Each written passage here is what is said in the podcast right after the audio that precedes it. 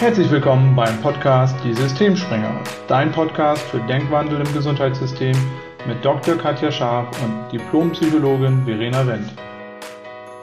Ja, hallo und herzlich willkommen zu einer neuen Folge Die Systemsprenger. Heute mit Verena. Und zwar geht es heute um das Thema Depression und Burnout. Und zwar möchte ich in der heutigen Folge mal gerne für unsere Zuhörer Depressionen von Burnout abgrenzen weil ähm, ich in der Praxis häufig erlebe, dass das so ein bisschen in einen Topf geworfen wird und es ist nicht dasselbe. Und zum anderen gibt es bei Burnout gerade die Änderung, dass im neuen ähm, Klassifikationssystem psychischer Erkrankungen, was dieses Jahr neu auf den Markt kam, das ist der ICD-11, so nennt sich der. Danach diagnostizieren Psychotherapeuten und Ärzte, die ähm, psychische Erkrankungen behandeln, die Störungsbilder. Und da gibt es eine Neuerung, da wurde Burnout nämlich mit aufgenommen, allerdings auch nicht als neue Diagnose im Sinne von einer eigenständigen Krankheit, aber da kommen wir gleich nochmal zu. Und das möchte ich heute mal so ein bisschen näher beleuchten, weil unter Depressionen leiden ja unheimlich viele Menschen. Das ist eine der häufigsten psychischen Erkrankungen, ist auch das, was wir als Psychotherapeuten in der Praxis mit Abstand am häufigsten behandeln, entweder als alleiniges Störungsbild oder in Kombination mit anderen. Und ähm, genau, heute soll es so ein bisschen darum gehen, einmal zu erklären, was ist eine Depression überhaupt? Weil ähm, es ja auch so ist, dass man so ein bisschen im allgemeinen Sprachgebrauch vielleicht manchmal Depression benutzt als Begriff für etwas, was nicht wirklich eine Depression ist. Also dass es so ein bisschen bagatellisiert wird im Sinne von, wenn jemand halt länger schlecht drauf ist, dass man sagt, na ja, ne, bist du schon wieder depressiv oder so ähm, oder dass Betroffene von Depressionen eben von anderen hören, na ja, ist doch nicht so schlimm, geh doch nur mal häufiger raus oder mach doch einfach ein bisschen mehr Sport und dann geht das schon wieder. Ähm, das heißt, ein Ziel dieser Podcast-Folge ist, über Depressionen aufzuklären und ein weiteres Ziel ist, ähm, ins Bewusstsein zu rücken, was der Unterschied zwischen einer Depression und einem Burnout ist und ähm, eben diese neue Neuerung auch im Klassifikationssystem, was Burnout angeht, noch mal ein bisschen zu beleuchten, denn die ist auch nicht ganz unkompliziert und ähm, auch aus fachlicher Sicht, da gibt es einige kritische Stimmen bei Fachleuten, unter Fachleuten, ähm, ja nicht ganz unproblematisch. Und darum soll es auch gehen. Und der letzte Punkt ist der, dass das ein gutes Beispiel dafür ist, dass wir wenn wir diagnostizieren, ja stark mit Kategorien arbeiten und anhand dieser neuen Diagnose Burnout ähm, oder diesem, dieser Änderung im ICD-11 merkt man auch, wie schwierig das ist, den Menschen als Ganzes in so ein Diagnoseschema zu packen. Oft ist das einfach dann ja zu kurz gegriffen und da fehlen viele Aspekte und viele wichtige Dinge gehen verloren, die auch eine große Rolle spielen. Genau, das sind so die, die Hintergründe, worum es heute gehen soll. Wir fangen einmal an mit der Diagnose. Also eine Depression wird im ICD, in diesem, das ist das internationale Klassifikationssystem psychischer Erkrankungen, mit dem Schlüssel F32 kodiert. Und da gibt es einmal eine leichte, eine mittelgradige und eine schwere depressive Episode. Das heißt, man unterscheidet schon mal den Schweregrad. Und generell kann man sagen, eine leichte depressive Episode haben wir alle irgendwie mal und das ist in der Regel kein Grund, eine Behandlung aufzusuchen. Eine mittelgradig depressive Episode ist das, worunter die meisten Menschen leiden, die in der ambulanten Psychotherapie landen. Das heißt, das ist eine Depression von einem Schweregrad, der es schon schwerer macht, im Alltag zu funktionieren, also seinem Job nachzukommen ähm, oder im Familienleben zu funktionieren oder auch mh, sein, sein Alltag ja gut hinzubekommen.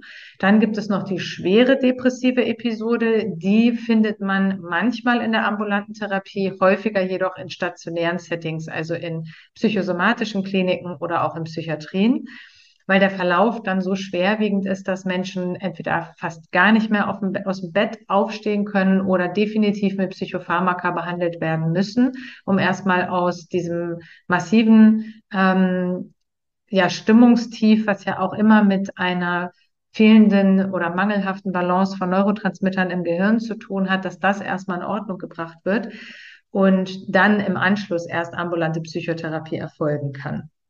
Und was ist jetzt eine depressive Episode? Also im Endeffekt muss die Symptomatik, die ich gleich beschreibe, mindestens zwei Wochen am Stück auftauchen. Das ist schon mal ganz wichtig. Also nicht nur ein Tag oder mal zwei Tage und dann drei Wochen nicht, sondern zwei Wochen am Stück muss die unverändert auftauchen. Und es müssen von drei der Hauptkriterien einer Depression, und das ist die depressive Stimmung, dann Verlust von Interesse oder Freude. Das bedeutet, dass mir die Dinge, die mir sonst Spaß gemacht haben, nicht mehr so viel Spaß machen. Das kann der Job sein, das können Hobbys sein, das können Beziehungen sein. Also Verlust von Interesse oder Freude was ja auch bedeutet, entweder ich verliere das Interesse oder ich mache die Dinge noch, habe aber keine Freude mehr daran. Und das Dritte ist die Antriebslosigkeit und damit einhergehend oft auch eine schnellere Ermüdbarkeit. Also von diesen drei Hauptsymptomen müssen zwei zutreffend sein. Meistens ist das die depressive Stimmung sowieso, die ist in der Regel so gut wie immer da. Und dann Verlust von Interesse oder Freude und oder ein Antriebsmangel beziehungsweise eine erhöhte Ermüdbarkeit. Und neben diesen zwei Symptomen, die zu den Hauptkriterien zählen, müssen dann noch mindestens drei oder vier der folgenden Symptome vorhanden sein. Und das ist einmal dass ähm, die Konzentrationsfähigkeit reduziert ist. Das heißt, man kann sich nicht mehr so gut konzentrieren. Wenn man zum Beispiel ein Buch liest, merkt man das. Man liest ein paar Zeilen, man weiß überhaupt nicht, was man gelesen hat. Oder man kann sich nicht mehr aufs Fernsehprogramm konzentrieren. Oder man verliert in Gesprächen ständig den Faden und weiß nicht, was man gerade sagen wollte. Oder eben auch eine verminderte Aufmerksamkeit. Also, dass ich einfach nicht mehr ähm, Gesprächen folgen kann, weil ich mit meiner Aufmerksamkeit schon wieder nach innen gegangen bin und gar nicht mehr mitgekriegt habe, was jemand zu mir gesagt hat. Dann vermindertes Selbstwertgefühl oder Selbstvertrauen. Das bedeutet, dass jemand entweder sich sehr minderwertig fühlt, ähm, also eine Selbstwertproblematik hat oder sich wahnsinnig wenig zutraut. Das dritte Symptom sind Schuldgefühle oder Gefühle von Wertlosigkeit, also dass man das Gefühl hat, ne, man hat Schuld daran, dass auf der Arbeit irgendwas nicht funktioniert. Man hat Schuld daran, dass die Beziehungen nicht so funktionieren, wie man sich das wünscht.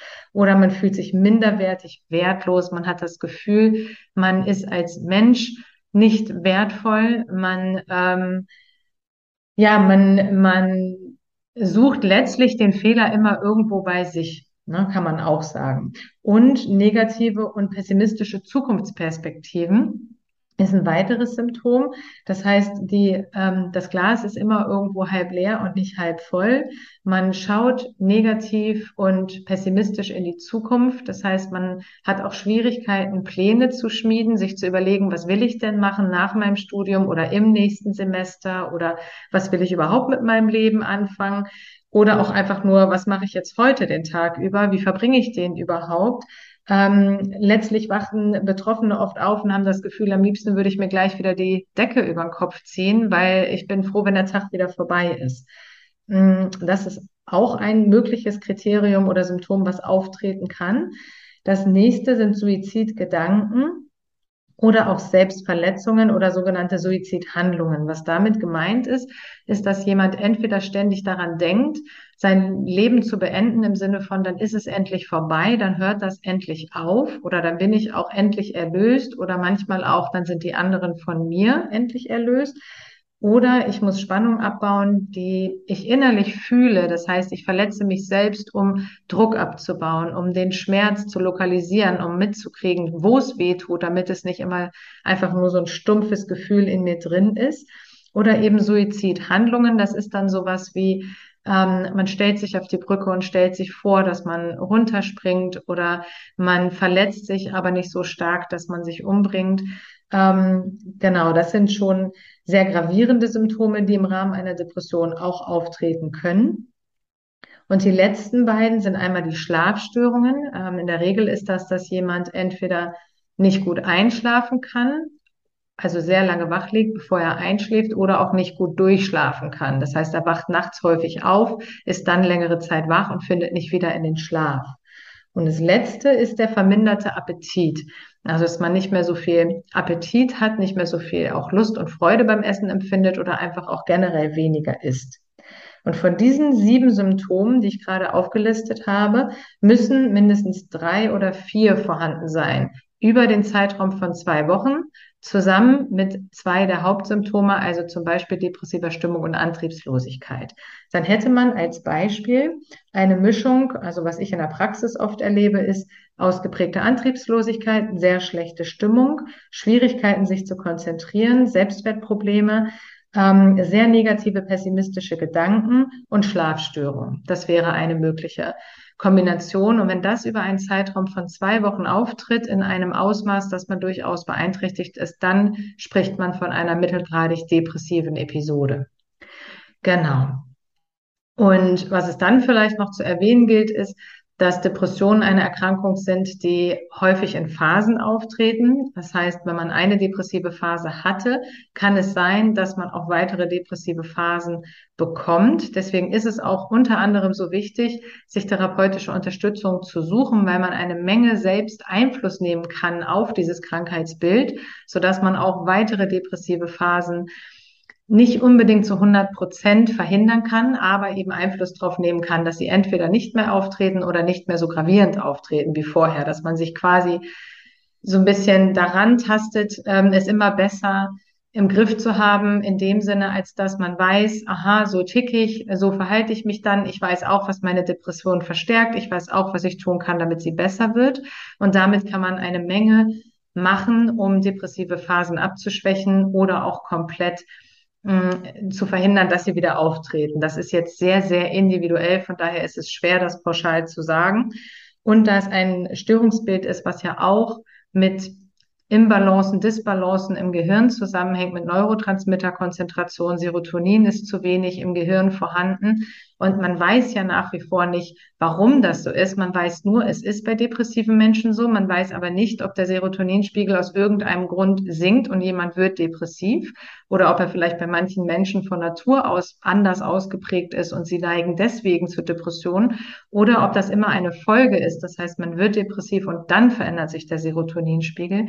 Das ist letztendlich noch nicht abschließend geklärt, aber aus meiner fachlichen Überzeugung heraus von allem, was ich weiß über Depressionen, gibt es auch immer noch ähm, Faktoren, die man nicht selbst zu 100 Prozent beeinflussen kann. Ne? Weil das Beispiel postnatale Depression zeigt das ja auch, dass Mütter, die ein Kind entbunden haben, aufgrund der hormonellen Veränderungen in dieser Situation zusammen mit natürlich auch dem neuen Stress in Anführungszeichen, sich um ein ungeborenes Kind zu kümmern und auch Schlafmangel zu haben und sich eine neue Lebenssituation zu gewöhnen, mm, dass die auch häufig dann in so eine depressive Phase kommen, weil es eben auch mit den Hormonen zusammenhängt. Das heißt, es ist nicht immer alles nur mm, ja selbst gemacht in Anführungszeichen im Sinne von ich kann das komplett selbst steuern, indem ich daran arbeite, dass ich weniger negative Gedanken habe oder dass ich mehr an die frische Luft gehe. Es gibt auch Faktoren, wo wir nicht genau wissen, warum die so sind und die man schlussendlich auch nicht selbst komplett beeinflussen kann. Von daher ist ganz wichtig, dass man depressive Erkrankungen nicht bagatellisiert im Sinne von, na, geh einfach mal an die frische Luft, geh doch einfach mal raus, beweg dich ein bisschen. Ich habe gehört, das hilft bei Depressionen. Ja, das stimmt. Aber es ist ein sehr komplexes Störungsbild. Viele, viele Stellschrauben greifen ineinander und zwar in einer Art und Weise, die sowohl eine Depression begünstigen können und in einen depressiven Strudel führen, sodass sich das Ganze weiter selbst verstärkt und immer schlimmer wird, als auch in die andere Richtung, dass man eine Depression behandeln kann und sie besser wird. Aber da gehören ganz, ganz viele Dinge dazu. Und es wäre viel zu vereinfacht zu sagen, ähm, mach doch einfach mal dies oder das und dann kommst du schon aus deiner Depression wieder raus. Betroffene schildern das als absoluten Kraftakt. Ähm, und ich hatte auch schon viele Patienten, die depressive Phasen in der Vergangenheit hatten, die also wissen, wie es sich anfühlt, in der Phase zu sein und auch wissen, wie es ist, wenn man wieder rausgekommen ist aus so einer Phase. Und die beschreiben das wirklich als unheimlich anstrengend, sich da rauszukämpfen.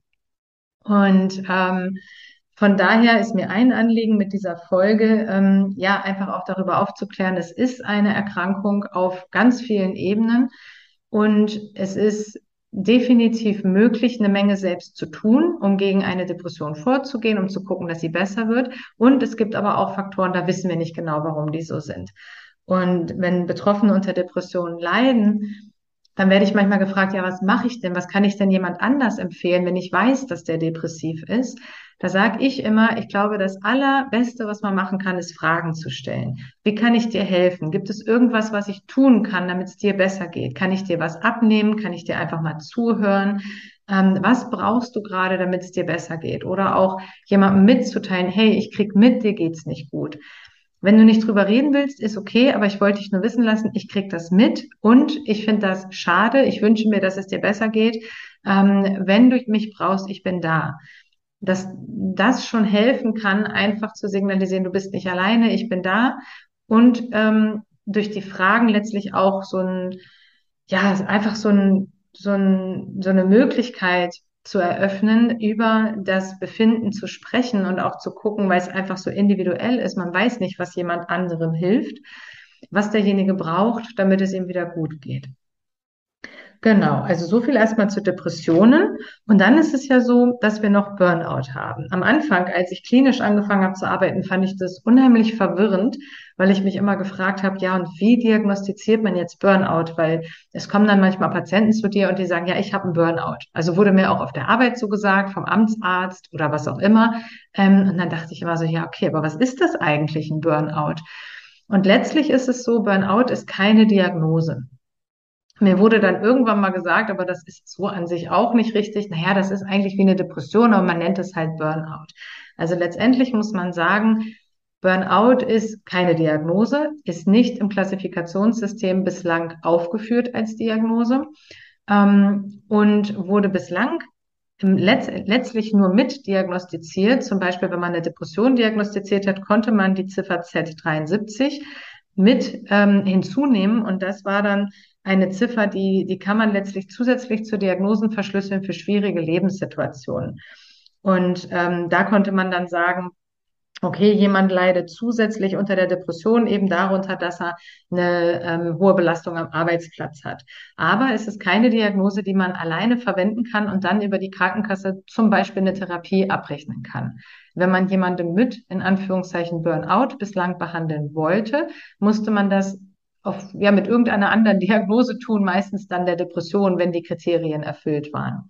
Und jetzt gibt es die Neuerung seit 2022, dass in dem neuen Diagnosesystem im ICD-11 Burnout aufgeführt wird. Und zwar ähm, nicht als eigenständige Erkrankung tatsächlich, sondern nach wie vor eher in diesen Ziffern, wo die Lebensumstände mit beschrieben werden. Aber es wurde nochmal klarer gefasst, was ein Burnout ist. Und ähm, letztendlich wurde es jetzt so definiert, dass ein Burnout ein Gefühl des Ausgebranntseins mit sich bringt, eine innere Distanz zur Arbeit, oft auch inklusive einer negativen Haltung oder einem Zynismus gegenüber der Arbeit und eine Reduktion der beruflichen Leistungsfähigkeit. Und die Diagnose oder man muss ja eher sagen, dieser zusätzliche Schlüssel soll ausschließlich für berufliche Zusammenhänge genutzt werden. Das heißt im Endeffekt, soll diese Verschlüsselung, Verschlüsselung dazu dienen, dass man sagt, jemand hat Stress auf der Arbeit und die Coping-Mechanismen, die jemand hat, sind nicht ausreichend, um mit diesem Stress auf der Arbeit zurechtzukommen. Das heißt, er kann den nicht mehr erfolgreich verarbeiten.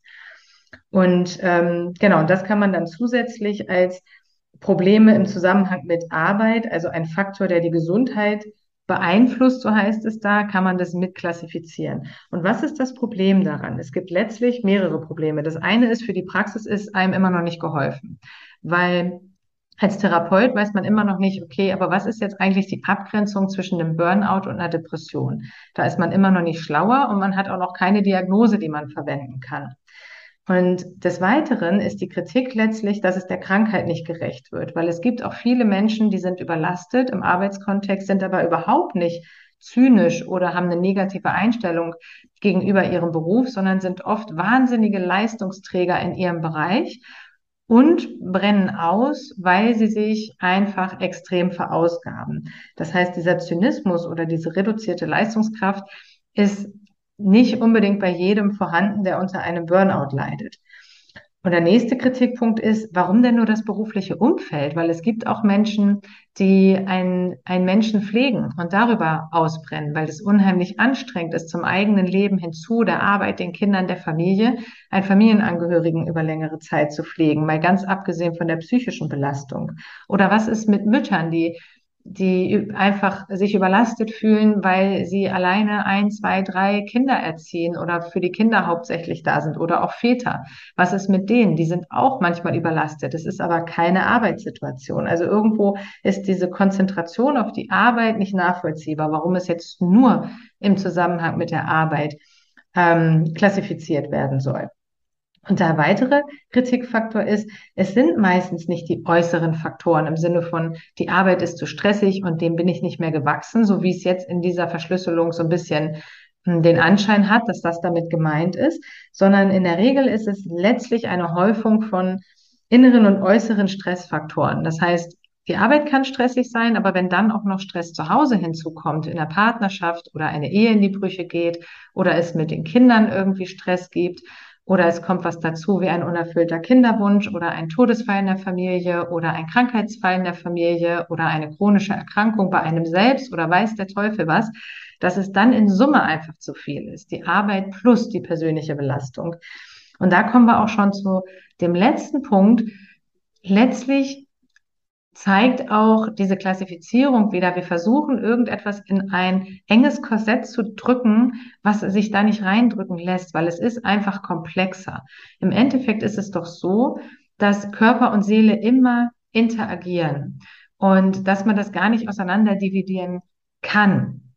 Und es ist auch so, dass der Mensch nicht einfach nur zur Arbeit geht und dann nur von der Arbeit belastet ist und dann geht er nach Hause und das, was ihn auf der Arbeit belastet, das spielt keine Rolle mehr in seinem Umfeld zu Hause, sondern es sind ja Muster, die Menschen haben, besonders kognitive und emotionale Muster, die sie in sich tragen, die begünstigen, dass sie auf der Arbeit Stress erleben Ganz abgesehen von den Rahmenbedingungen, weil es gibt ja den einen, der ist dann super gestresst und bekommt ein Burnout und den anderen in derselben Situation, der bekommt vielleicht kein Burnout.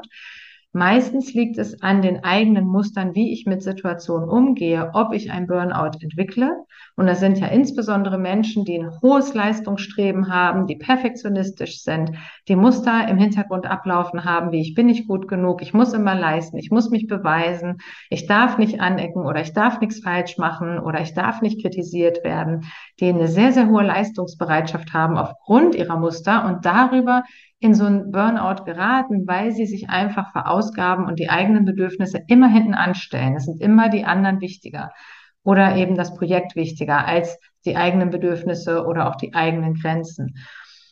Und von daher zeigt dieses Beispiel, es ist komplexer. Wir können es ganz schlecht in so ähm, ein Korsett drängen und das ist letztlich betrifft das alle Diagnosen. Im Endeffekt sind Diagnosen hauptsächlich dafür da, dass Fachleute miteinander kommunizieren können und sagen können, okay, worüber reden wir denn hier? Du hattest den in Behandlung, ich übernehme den jetzt, was hat er denn grob? Ja, so, und dann weiß man ungefähr, worum es geht, aber letztendlich wird das einem Menschen nie gerecht.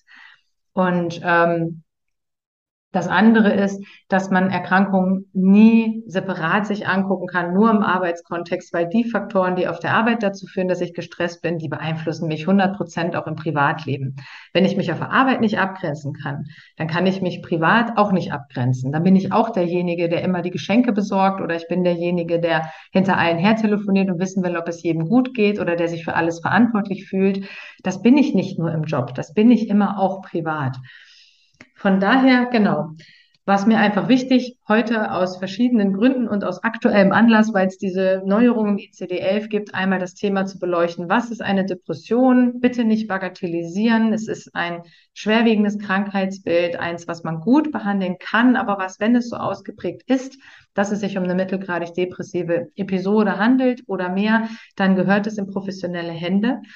Und ja, was ist ein Burnout? Da sind wir noch nicht schlauer, was das Diagnosesystem angeht. Im Endeffekt ähm, bringt uns das nicht unbedingt weiter. Es wird wahrscheinlich auch noch überarbeitet werden. Da gehen die Fachleute von aus. Ähm, aber es ist spannend zu sehen, wie man versucht, die Phänomene, dass immer mehr Menschen auf der Arbeit auch belastet sind, weil das ist ja de facto so, immer mehr Menschen scheiden aus aufgrund von psychischen Erkrankungen in ihrem Arbeitsleben, dass man das versucht, auch irgendwo ins Diagnosesystem zu übernehmen. Genau, ja, und der letzte Punkt, dass man den Menschen eben nicht in so ein Korsett drücken kann, dass eine Diagnose einem Menschen nie gerecht wird und dass wir es immer am besten irgendwo ganzheitlich betrachten im Sinne von, na, der Mensch ist nicht nur auf der Arbeit irgendwo belastet, sondern immer gucken, wo ist er denn noch belastet oder was spielt noch eine Rolle. Und letztlich ist man dann immer wieder auch da zu gucken, womit macht sich denn jemand den meisten Stress und was sind denn die eigenen Muster, die dazu beitragen, dass er krank geworden ist oder dass er überlastet ist im Job. Ähm, das heißt jetzt nicht, dass wir mit unserem eigenen Muster für jede Erkrankung verantwortlich sind, um Gottes Willen. Das will ich damit überhaupt nicht sagen, weil die Erkrankungen sind auch multifaktoriell und haben viele Ursachen. Aber das ist das, wo wir ansetzen können. Ich habe immer Einfluss drauf, wie ich mit Dingen umgehe. Ich habe nicht immer Einfluss drauf, was mir im Leben passiert. Weil da sind wir auch mit unserer Wissenschaft noch nicht so weit, dass jemand wirklich sagen könnte, der hat jetzt eine Depression entwickelt, weil das ist definitiv so, weil das wissen wir nicht. Wir nehmen immer nur an und wissen, bestimmte Faktoren spielen dabei eine Rolle, aber welche genau wissen wir nicht, in welchem Maße wissen wir auch nicht. Alles, was wir wissen, ist, auf manche kann man Einfluss nehmen und auf manche eben nicht. Und deswegen konzentrieren wir uns in der Therapie bestenfalls immer auf die Dinge, wo derjenige Einfluss nehmen kann, was er selber tun kann. Genau, so viel dazu heute. Vielen, vielen Dank fürs Zuhören. Und wenn euch das interessiert hat oder ihr noch mehr über Katja und meine Arbeit wissen und hören wollt, dann schaut doch gerne mal auf unserer Homepage vorbei www.gesundimgesundheitssystem.de. Vielen Dank, bis zum nächsten Mal.